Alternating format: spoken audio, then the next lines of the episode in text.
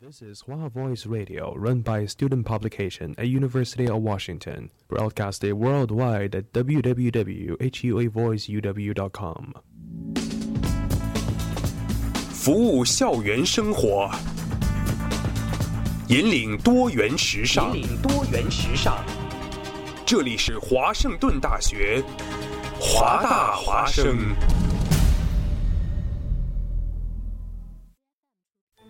烟雨朦胧，草木常青，西雅图又度过了安稳而平常的一天。暮色渐沉，喧嚣渐息，每一个夜晚，我们都在同一个地方，让声音乘着电波化为雨水，滋润所传达到的每一处土地。听众朋友，晚上好，欢迎收听华大华的华大华声。生过留痕，却永不落脚，因为那道电波所承载的是锋利如现实、飘然如梦想的每一位广播人的信仰。声音在，信仰在，我们在。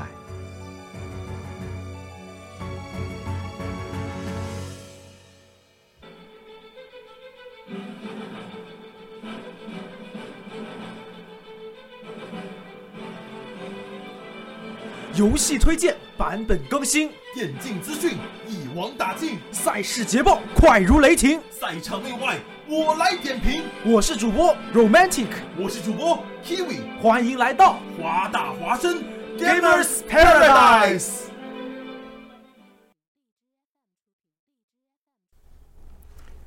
享受游戏，快乐生活。听众朋友们，大家好，欢迎来到华大华生 Gamers Paradise。我是主播 Romantic。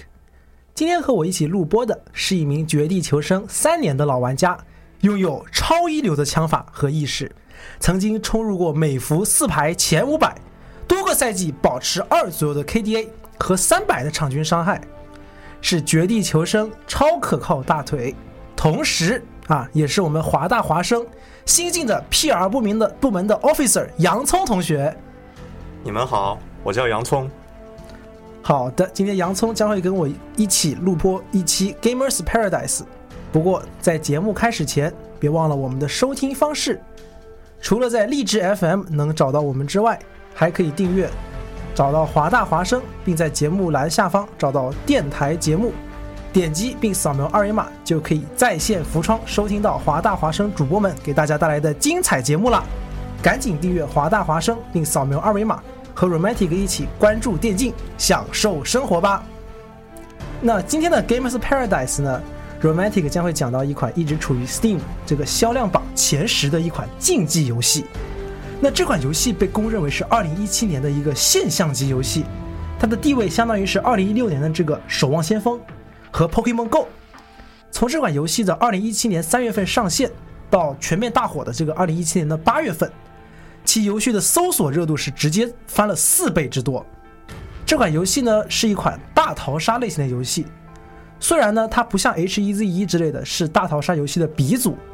但它却是大逃杀游戏里面最成功的一款，也是将大逃杀游戏推向了巅峰。那么这款游戏是什么呢？这款游戏就是目前处于 Steam 销量榜第六，并且曾经霸榜将近一年。在巅峰期拥有一百万玩家同时在线的《Player Unknown's Battleground》，简称 PUBG，中文名称是《绝地求生》。那遥想在二零一七年的时候啊，《PUBG》这款游戏横空出世，一下子就占领了网吧的每一台机子，以及各大直播平台的流量。许多本来不玩射击和逃杀类型的主播，也因为这个《绝地求生》的热度而苦练 FPS。并且最终转型去直播《绝地求生》，比如说当时的很多撸啊撸的主播，他们本身播撸啊撸很多人看，但因为到时候《绝地求生》实在是太火了，他们就苦练枪法什么，上来就先玩个两三百小时之类的，然后把自己硬是改成了一个这个《绝地求生》的玩家，然后就是播《绝地求生》，当时是基本上占领了每一个直播平台的封面。然后呢，在二零一七到二零一八年这段时间啊。绝地求生的热度呢，是一度赶超了 CS:GO、DOTA，并且直播稳坐游戏一哥的英雄联盟。在这种背景下呢，许多人就预言说：“哎呀，这个英雄联盟火了这么多年啊，也该过气了吧？是呀，我当时就是这么想的。是英雄联盟那个时候呢，嗯，玩的人也没有很多，然后以前大家都是约着一起啊，召唤师峡谷见，现在变成了哎绝地大陆见，说赶紧上线，赶紧上线。是呀是呀，我记得当时可开心了。身为一个资深老 FPS 玩家，看到 FPS 终于重归这个游戏一哥的平台，我真真的是非常非常的开心。是的，是的，像我的话，我玩 FPS 玩的比较少嘛，我玩 MOBA 玩的比较多。但当时为了跟大家一起玩，我也是去苦练了一下 FPS 的这个技术啊、意识什么的。虽然也没有学的特别好，但是就是也去初步了解一下为什么 FPS 那么好玩，包括大逃杀类型的游戏该怎么玩之类的。当时真的是刚玩这款游戏的时候，就绝地求生的时候，我真的觉得特别好玩，特别特别上瘾，一周打个二三十小时都不是问题。呃，但是现在呢，绝地求生却没有那么火了。在仅仅火了将近一年左右呢绝地求生的这个热度，忽然开始呈现一个直线式的下滑。是呀，就玩家这个数量就大幅度的减少。那么究竟是什么原因导致了这个绝地求生的突然死亡呢？在我们解读开始之前，我们先欣赏一首许多在 PUBG，也就是绝地求生的精彩集锦里面非常喜欢使用的一首来自外国乐队的歌曲，非常燃的这个 Hand Club。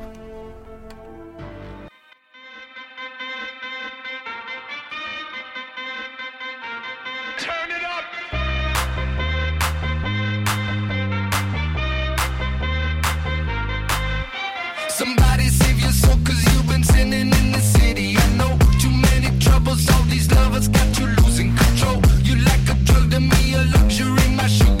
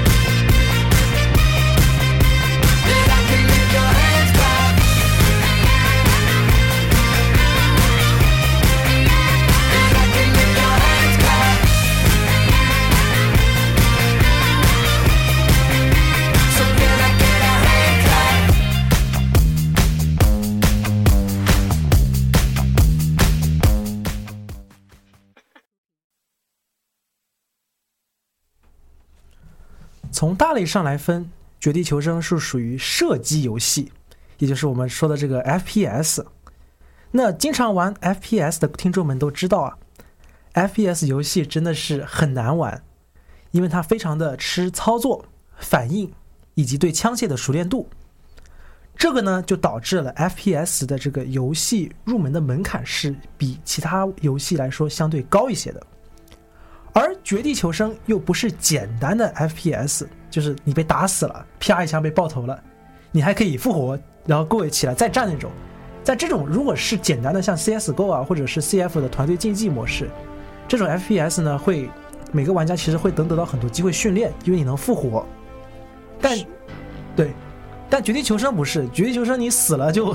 落地成盒，就只能下一盘了，下一盘要排队，对吧？等候上飞机，就你感觉自己好像等了半天，怎么一下就死了，就很没有游戏体验。对，但是同时啊、呃就我记得当时我玩的时候，就是因为这个，就是因为这个游戏太容易死了，这个死掉了之后，它的怎么说呢？死掉之后就会觉得非常的沮丧啊沮丧。所以说，我觉得当你真正好不容易赢了一把，靠运气也好，靠技术也好，赢了一把吃了一把鸡的时候，那种那种喜悦的感觉，真的是别的游戏没有办法带来的。所以说我这我也是觉得，就是我觉得这就是为什么它当时大火的原因。对的，对的，就是当时这种成就感，对吧？说，哎呀，我好不容易，毕竟这么多人跟你竞争的，你竞争到了第一名，这种感觉就有点像以前什么考试，对吧？一个班四十多个人，你考第一，感觉很爽。同时吃鸡也是这个道理，你吃到鸡了，就四十八、四十九队里面你是最优秀的那一个，你感觉哇，就是特别舒爽。就是在吃鸡大火的时候呢，许多没有 FPS 基础的玩家纷纷跟风去下载了这个游戏，却因为自己的技术水平不够，把把落地成盒，毫无游戏体验。就像我之前说的那种情况。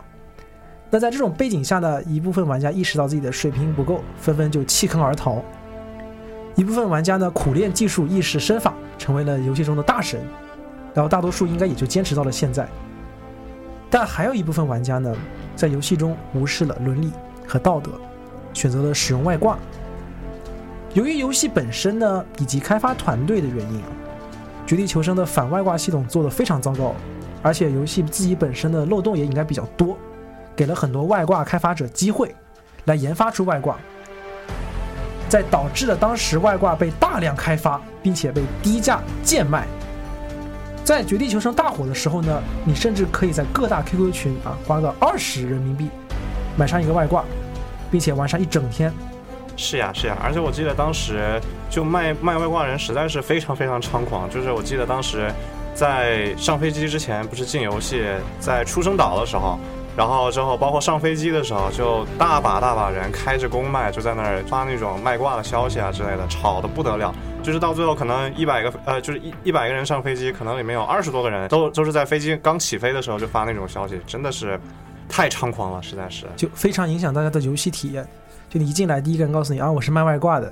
你当时心就凉了一半。然后过一会儿，旁边还有一个人说，哎，我开挂，你们都得死，你心就更凉了一半。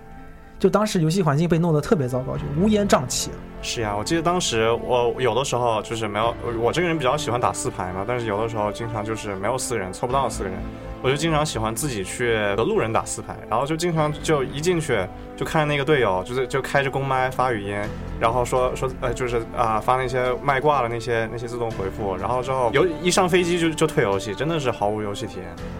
是的，他们就这种行为也是让很多人心非常的寒嘛。他们这种行为就挺自私的，因为你打是四排，四个人夸一下少个队友，然后你还是卖挂，上来先搞搞队友心态，然后再退，就真的不大行啊。是呀，然后在外挂横行的这个时间啊，导致了一些不开挂的游戏，比如说像你刚刚说的这个游戏体验非常差，心态也很崩。有些人就选择了隐忍，就说哎呀忍一忍吧，以后外挂肯定会被封号呀什么的。而另一部分人被外挂锤的生活不能自理之后呢，就打不过就加入了，也选择买挂加入了外挂大军。这种不断的循环呢，就导致了外挂声势越来越多，越来越多，游戏环境也就是越来越糟糕。到最后呢，由于开发公司蓝洞对外挂整治不力，许多玩家选择纷纷离开了《绝地求生》，回归了英雄联盟啊、守望先锋等其他游戏。所以很多人在网上有一种说法，说是外挂毁了《绝地求生》。但是我们今天要探讨的是，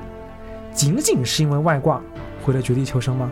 我觉得并不是这样，因为我记得游戏当初的时候就有很多很多问题。我记得这个游戏刚在刚出来的时候，它的一个是优啊、对配置不是特别友好，然后就是它当时优化实在是非常非常糟糕。我记得我我当时电脑算是呃配置还是比较高的，就是像玩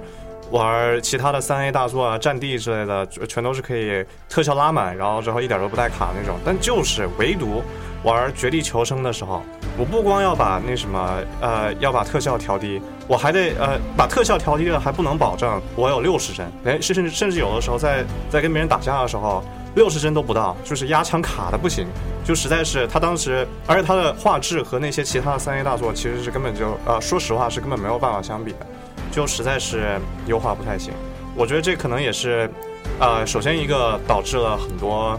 很多新玩家就是因为配置问题就很吃亏。然后啊，我呃，就说到这个，我突然就想起来，就是因为那叫什么《绝地求生》当年大火，导致股换换电脑、对换电脑的啊、热潮，就是各大网吧都在都在换显卡，都在升级配置，所有人那什么就呃就是看贴吧啊那些之类的，就很多人呃几千块啊、买个电脑就是为了玩绝地求生。是你说这点我是深有体会的，因为我在一五年的时候去过深圳的某些网吧，我是深圳人啊，我去过深圳的某些网吧，当时的话有一款有一个网吧是自称全是外星人的电脑，然后进去问什么配置，他说九八零，九八零就在当时呃在。就我记得当时那个年代，好像你是一五年去的是吧？对，一五年的时候《绝地求生》还没有这个游戏，对当时那个网吧特别多人去，因为它号称外星人，环境也不错。然后当时比较火的游戏无非就是《守望先锋》啊，《守望先锋》的时候没有，主要是英雄联盟。那你九八年打个英雄联盟不绰绰有余吗？对，但是九八年在在那个守望先锋啊，不是在绝地求生出来之后，九八零就真的是也不太行。它渣渣了。对，然后后面那个网吧就没什么人去了，就是因为当时《绝地求生》火了，然后那个网吧的配置就因为是九八零，真的带不动。然后隔壁网吧很聪明，隔壁网吧本来是干不过他们的，然后他们换了一波配置，号称是幺零六零的，然后当时就很多人去那个网吧玩《绝地求生》。怎么说呢？因为可能，呃，就拿国内环境来说吧，其实国内的这个游戏本的保有量是比较少的。是的，所以很多人，而且很多人是不想花钱去买这个游戏本的，因为电脑买来大多数作用就是拿来工作嘛，那我就花点钱去网吧玩。所以的话，嗯，比较能带得动《绝地求生》的这些网吧，那时候也是大赚了一笔。所以这个被游戏其中一个问题就是它对配置的要求比较高。对，但是我觉得除此之外，还是有很多其他问题的。就是你想想，呃，就我觉得这个游戏其中一个最大的问题就是对对它就对新手实在是太不友好了。因为首先它是一个 FPS 游戏，而且我记得它在当初的时候，现在好一些，它在当初的时候是完全没有新手教程的。是现在现在呃就是。啊、我记得当时我们想要练个枪啊什么的，都必呃都要么就是出生岛，出生岛上面刷枪，刷枪那什么上飞机之前压一压这些之类的，要不然就只能是只能是到游戏里面呃在到游戏里面再练，就真的是，呃很多时候很多时候啊、你下了飞机搜半天，搜十分钟十五分钟，然后遇到遇到外挂，不是呃可能也是遇到别的玩家，遇到玩家瞬间就死了，一枪都没开，就真的是很没有很没有游戏体验。是的，首先它没有新手教程啊，我当时刚玩的时候都是那种老大哥一步一步教我怎么玩，怎么玩，怎么玩，包括游戏的很多细节啊、技巧都是要花大量时间去看一些教学视频以及直播去学的。而且的话，《绝地求生》它不像一些别的 FPS 游戏更加注重剧情和那种打击感，它其实是要有一定压枪的技术的，压枪呀、拉枪呀、预瞄呀都是有要求的。那这些东西呢，并不是那种我与生俱来的，我上来拿起来我就会，得练。是的，这也是呃，像这些问题，就是我就呃，绝地求生相比它后来的那些竞争对手，像堡垒之夜呀、Apex 之类的，呃，相比这些，它其实是比较注重真实性的。所以说，你看子弹有下坠，然后人物走路左右移动，它会有它会有动量，就是你想停下来，还不是一半会儿呃一时半会儿就能停下来的，就这些之类的。然后包括。啊啊、所以说它其实是有一个有一个学习过程的。但是你想想，啊、娱乐玩家就平时我我我玩这个游戏，玩游戏，呃，很多人像比如说学生党啊、工作党啊，玩游戏只是为了放松一下心情，然后平时主要时间都是拿来干别的，就没有时间去进行呃这么大量的练习。然后，但是啊、呃同时还有另一批人，还有另一批人，比如说特别特别喜欢玩游戏，每天很多时间在游戏上面，啊、资深玩家呀、主播啊这些之类的，这些这些玩家就就就导致他们的技术变得特别特别好。然后之后啊、又又说到，就是因为这个问题，当时游戏大火，就是呃看不出看不太出来这个问题，因为啊、鱼龙混杂都在一起。但是尤其到近期，就像这个游戏不行了，就是这个游戏，啊、就可能是那些娱乐玩家觉得它不好玩了，就跑到别的地方去了，就只剩下那些资深老玩家。然后那那到现在就基本上只有资深老神，呃，特别特别喜欢这个游戏，一直在玩这个游戏啊、才去玩它。你像这个时候，就是别的新玩家想要进来，那技术就里面平均平均玩家，你随便拎出来一个人的，他的技术跟以前已经大不一样了。这也是导致那个现在游戏表现比较疲软的一个一个主要原因，我觉得。对，我觉得你讲的非常有道理，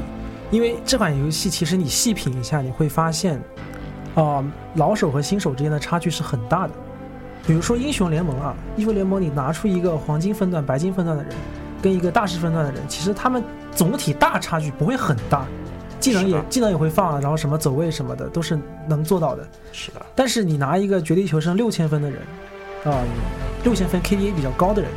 和一个比如说两三千分然后 KDA 正常的人的话，他们其实意识、身法、操作细节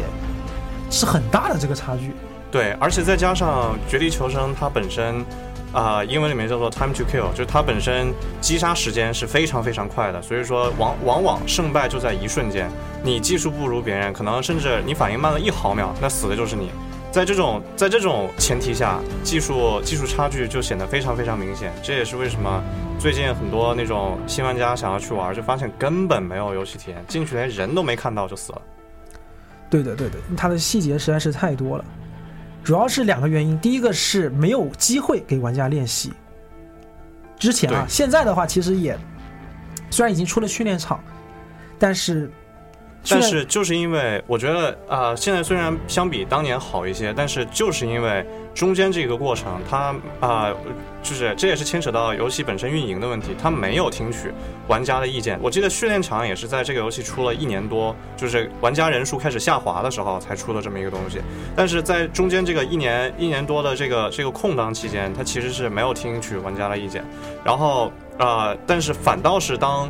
啊、新玩家就是想要尝试这个游戏的人，就呃全都呃没那么多的时候，他才出了训练场这个东西，所以说就导致现在啊、游戏就相当于是有一种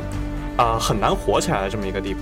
就他已经他当时在该做的这个调整的时候没有做调整，可能是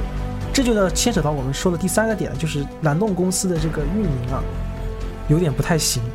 是的，我记得他在游戏刚出来的时候，他非常非常火爆，但是蓝洞做了啥？蓝洞啥也没做，他 对他真的就是啥也没做。当时我记得那个一个是呃，当时我记得游戏刚出的时候还还有有好多个问题，一个是 bug 太多，优化不好，还有就是外挂太多。然后那蓝洞当时做了啥？蓝洞出了很多皮肤，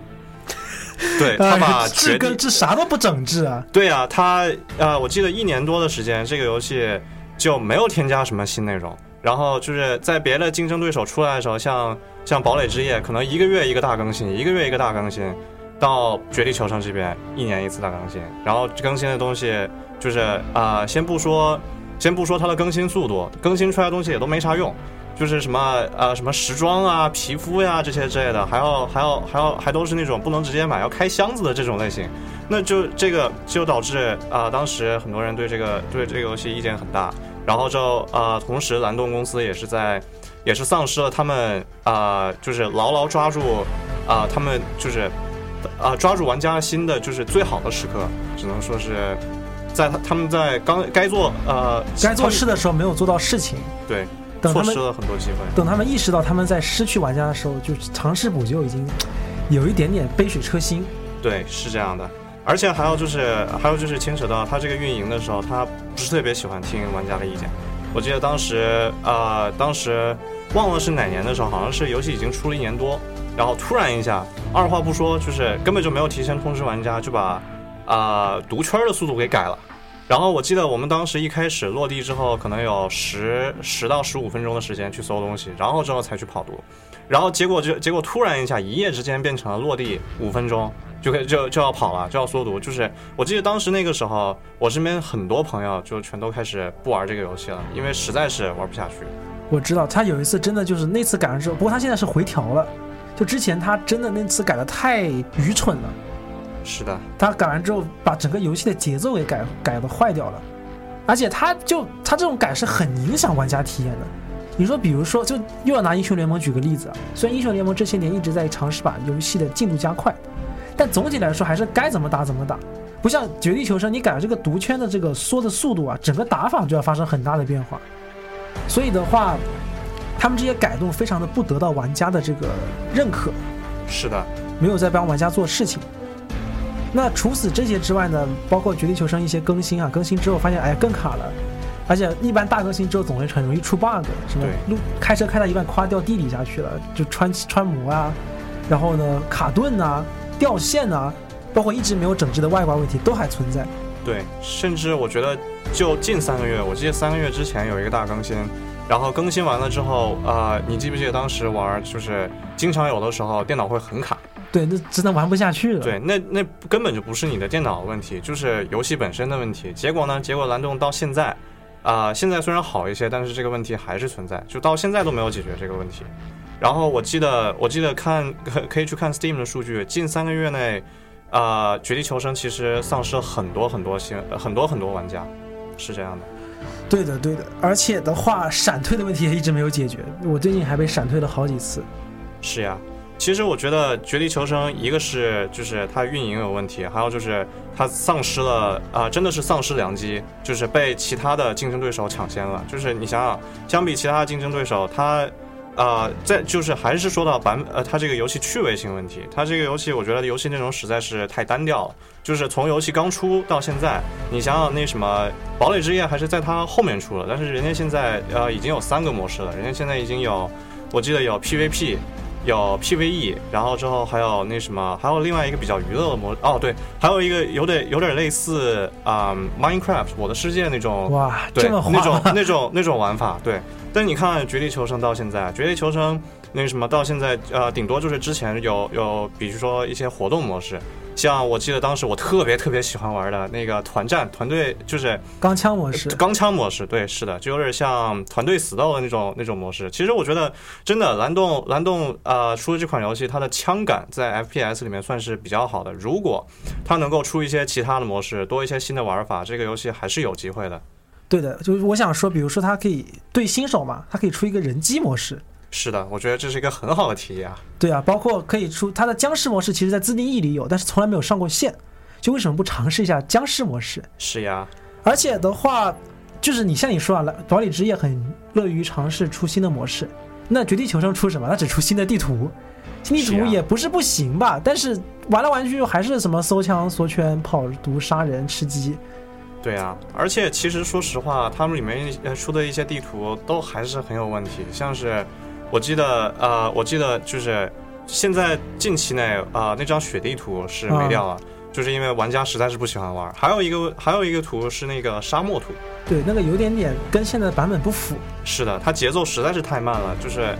呃，蓝洞出新内容算是呃，就是算也算是一片好心，但是主要是问题是他们出的新内容都不够有趣。说实话，真的不够有趣。他们呃不出新模式，出新地图，OK 没问题。然后那什么出到现在为止，呃，地图上是加了几张，然后枪上面也加了几张。可是问题是枪它改来改去，就是。呃，改到最后把把原来你喜欢用的枪都改得面目全非，但是，对，嗯改来改去，到最后还就是 M 四，还就是还就是那什么九八 K，就是就这些，它的就是不像英雄联盟，它那个版本变化非常非常快，有什么呃，从以前的坦克坦克流到打架流，到什么伤害，到现在 ADC 活不了这些之类的，具体我也不是我我我不是资深呃英雄联盟玩家，但反正它的版本。呃，耕地我们还是呃，就是很清楚的。可是，在绝地求生这边，就是一从从游戏刚出就是 M 四最强，到现在还是 M 四最强，就真的是，虽然它出了很多很多新枪，很多呃新的载具啊之类的，啊很多装备啊之类的，但都是真的没有什么用。就很单一。是的，对，然后我们还要提到最后一点，就是一个游戏火不仅仅是因为它玩比较好玩，就是竞技游戏啊，它的比赛也要好看，有关注度，就它才能真正的去做到大火。那你看，比如说啊，CSGO，很多 CSGO 的云玩家自己打的不咋地，但很喜欢看他们的比赛，因为他们的比赛呢就非常精彩，五五个五一共十个人嘛，两边五 v 五都是高手，然后呢就是很多套路啊、成败啊、细节啊都能在这里面学到。包括英雄联盟的比赛就更多人关注了。当时的全球总决赛可是有一千万的关注量，因为而且在这个比赛上能学到一些版本的出装呀、打法呀、运营思路呀。那《绝地求生》的比赛看过的人应该都知道，观赏性是很糟糕。为什么？其实有一个原因是因为呃，他们一共是六十四个人参加比赛。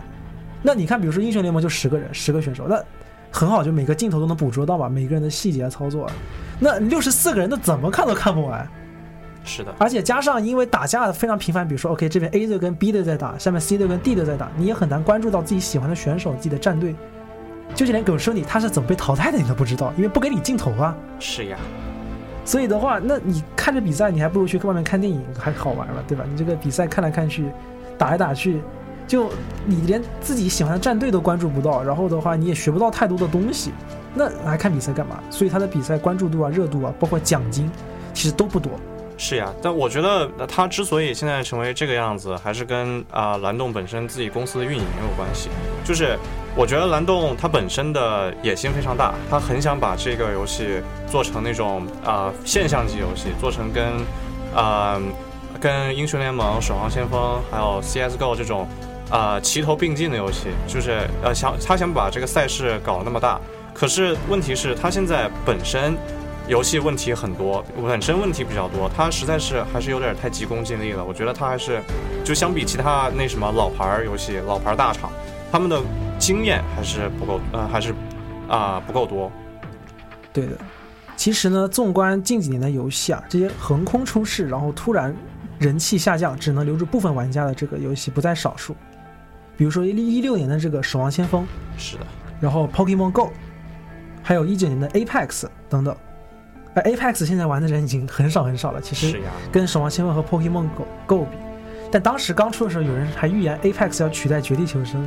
是的。这这这这痴人说梦啊！就是最后啥都没发生。但是其实啊、当时就是我玩《绝地求生》也是玩了比较久了，然后突然一下 Apex 出来，而且又是免费的游戏，去玩玩看，确实是算换换口味，不错的，挺有挺有意思的一款游戏。